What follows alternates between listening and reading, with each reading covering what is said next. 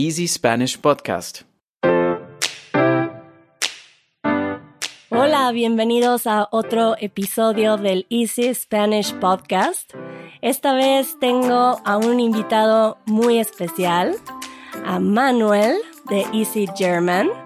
Y Iván va a estar en el podcast de Easy German. Y yo aquí con mucho gusto con Manuel. ¿Cómo estás, Manuel? Hola, Paulina. Muy bien, gracias por la invitación. Y perdón por mi español. Yo sé que mi español no es tan perfecto, pero me gusta mucho esa idea de host swap y estoy muy alegre de estar aquí.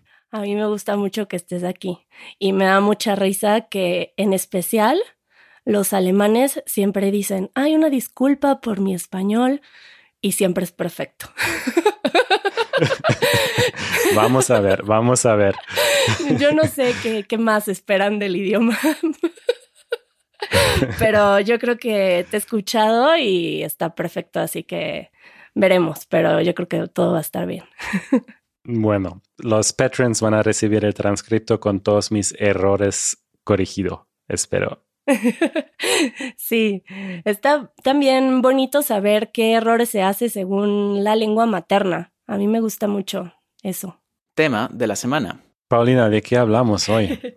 hoy estamos aquí para que me platiques cómo es que aprendiste español y tal vez algunas recomendaciones de algo que te pudo haber ayudado a aprenderlo. ¿Me platicas un poquito? Sí, pues ah, yo iba a ver las fotos. Em, yo fui a México eh, cuando estaba en la universidad y creo que fue en 2010, 2010 o 2009. Y sí, fue como muy loco porque fui o eh, iba a un curso de español en la universidad en Alemania y algún día había como un pequeño papel que, que dijo, ok, hay una beca para dos semestres en México y como es muy fácil hacer la aplicación y la universidad tiene dos lugares definitivamente. Y yo fue como la, la única persona que quería hacer eso como no había casi aplicaciones. Al final yo estaba buscando otra persona para que fuéramos dos. Y así fui a México por dos semestres eh, sin saber casi nada de español. Y sí, estudiaba allá en español, así que tuve que aprender rápido. Y sí, así aprendí. Y después, muchos años después, eh, estaba viajando por el mundo por dos años y me quedé como siete o ocho meses en Latinoamérica y eso fue hace dos años y eh, practicaba mucho y aprendía mucho.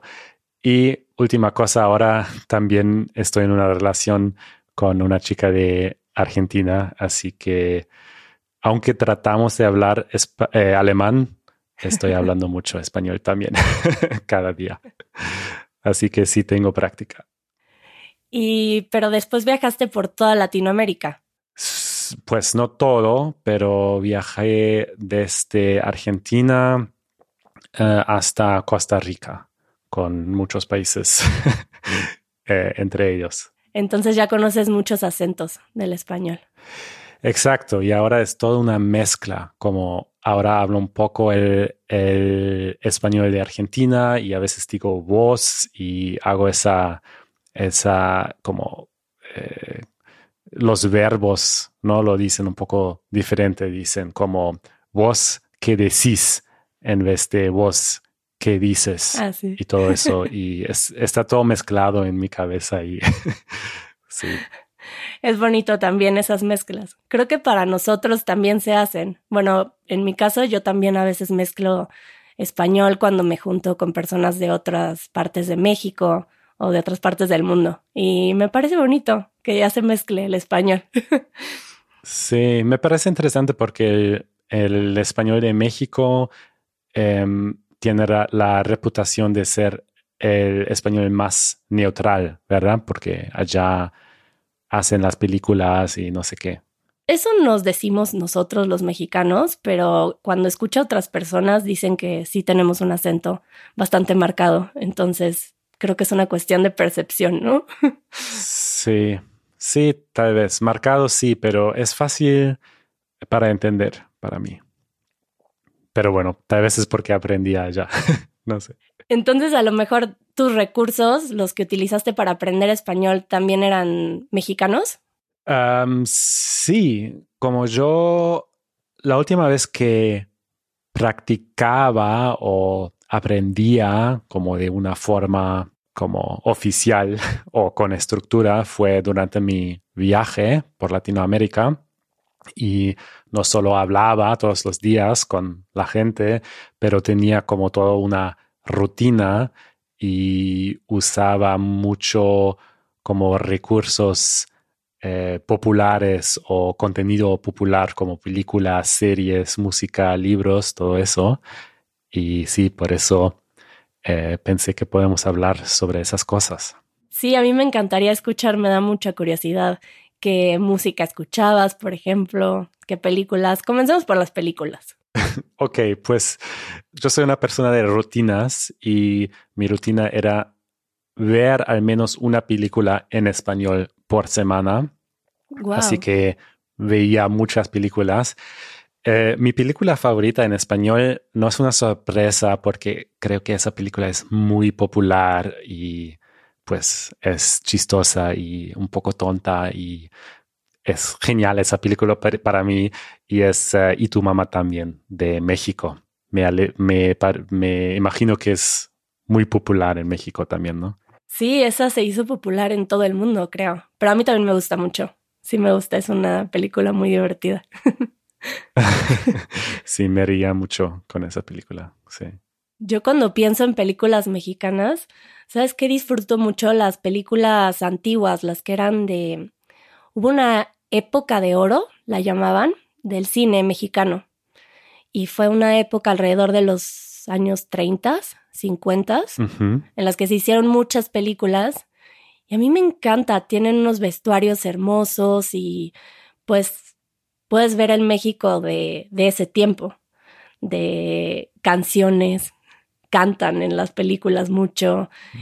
Y, la fotografía es muy interesante y son en blanco y negro y las disfruto mucho. Cuando pienso en películas en español, mexicanas, esas son las primeras que se me vienen a la mente. Además están en YouTube, muchas. Ah, sí.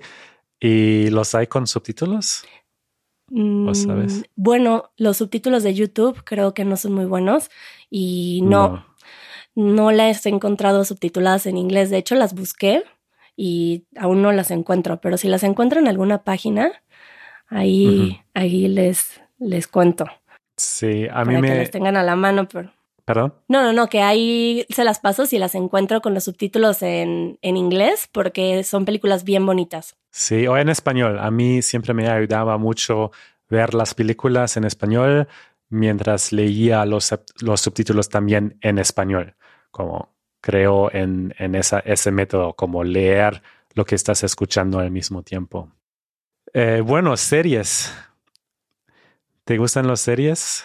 Pues series en español, no, mm, bueno, estaba pensando ahorita en algunas y, y no se me ocurren tantas, pero cuéntame qué serie viste tú. Pues la única serie que me fascinaba no es de Latinoamérica, es de los Estados Unidos y se llama Narcos, este Netflix muy popular y se trata de los narcos en Colombia y, um, y bueno, hay mucha crítica también de esa serie.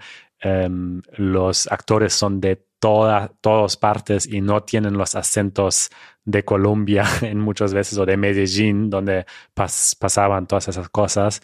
Um, pero sí, a mí me encantó esa serie. Hay mucha acción y, y sí, no solo hablan español, también hablan inglés. Es una mezcla y sí, me gustó.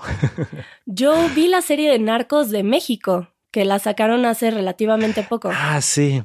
Eso es como la tercera temporada, como cambiaron el lugar y sí, hablaron sobre eh, el mismo tema, pero en México muchos años después.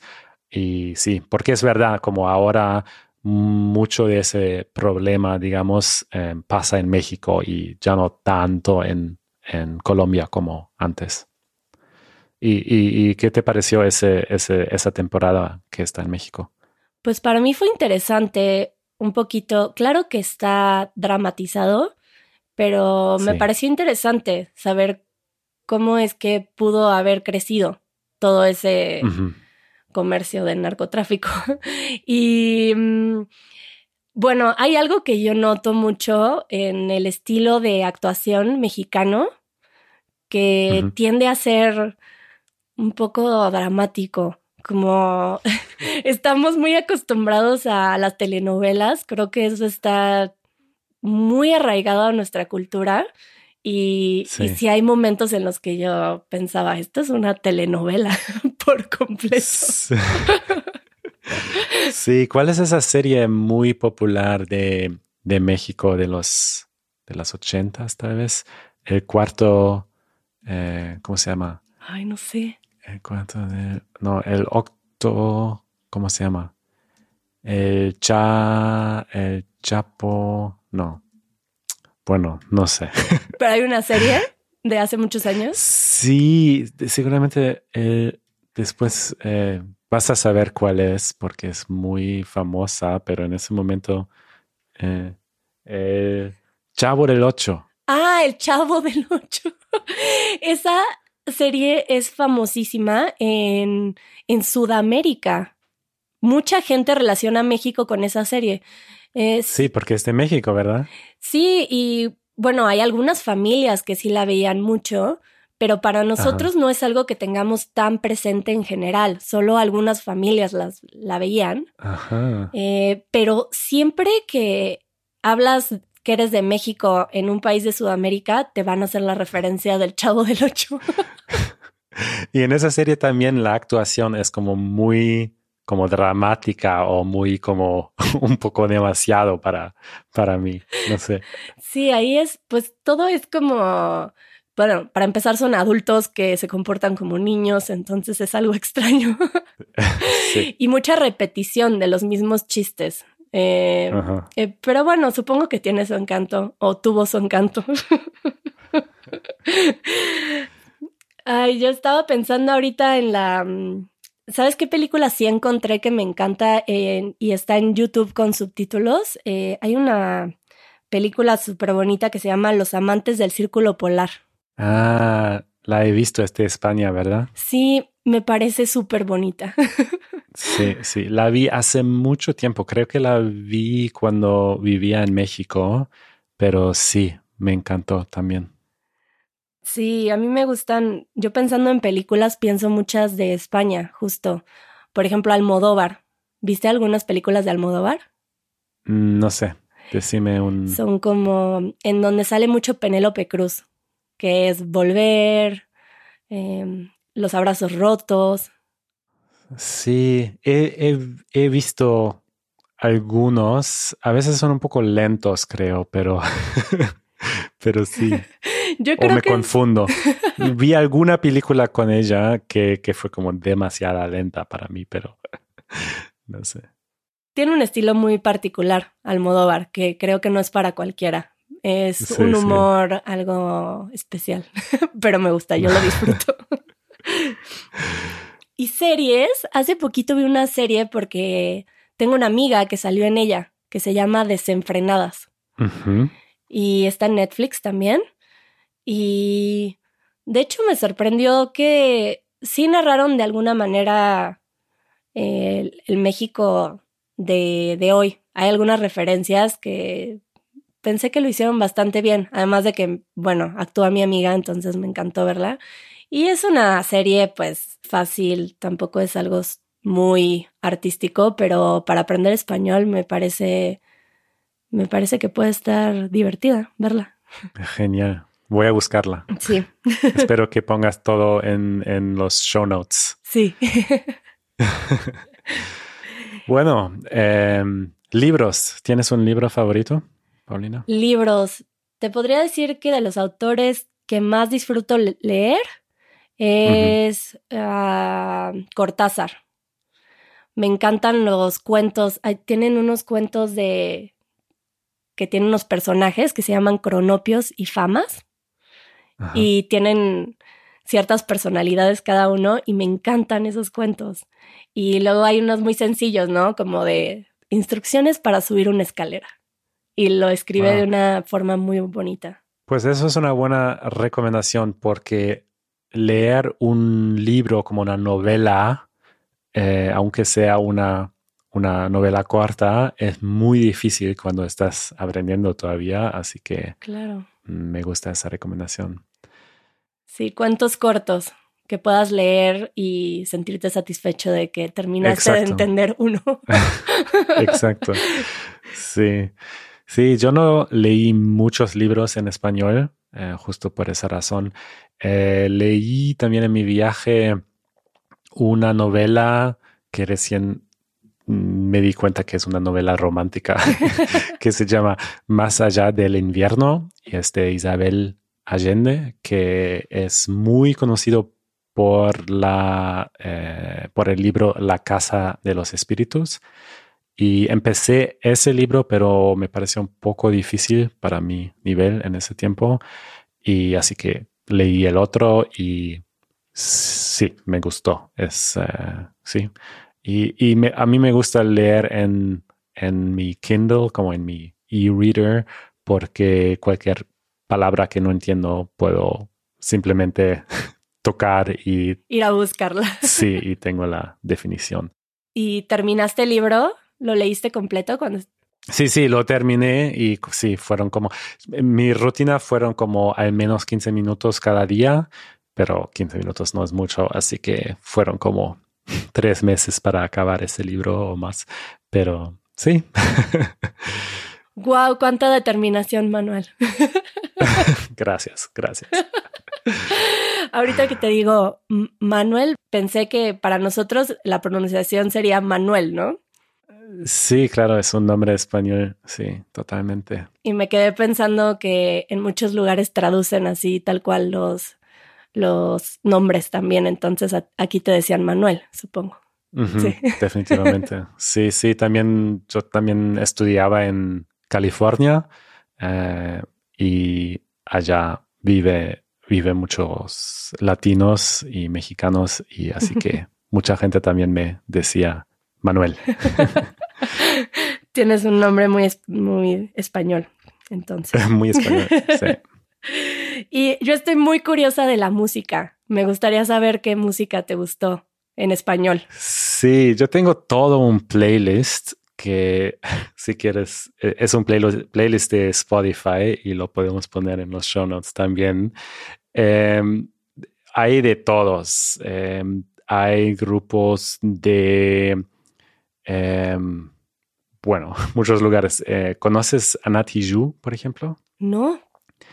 Ella es como chilena francesa y es muy genial. La música que hace es como un rap, pero muy forzado y la, o muy como mm, poderoso, digamos. Y la vi en vivo una vez en, en Alemania incluso. Pero te voy a contar de la música que me da vergüenza. Eh, pero en mi viaje em, escuché mucho a Ricardo Arjona, que mi novia dice que es un poco sexista. Mm, puede ser que es verdad. Eh, y tal vez es algo para, no sé, como mujeres grandes o algo así, pero a mí me encanta como toda esa emoción y todos esos metáforos y eh, las imágenes en que habla, como, sí, eso es que me gusta mucho de la música de Latinoamérica, que es muy como sensual y emocional y habla en imágenes que puedes mm. ver en tu mente, ¿no? Como Sí, me encanta eso y es muy diferente para mí que la música europea o al menos alemana. Y así que sí, tiene un álbum en vivo y a mí me encanta. Lo escuchaba cada día en mi viaje. ¿Sabes que hay hasta un término que utilizamos por lo menos aquí en México que es como, sí, es poesía, así como poesía arrojona. ¿Sí? que la gente identifica como este tipo de poesía muy como de rimas y de como, como haciendo un poco burla, ¿no? De, de la poesía de Arjona. Así que es un poco como no quieres escuchar eso.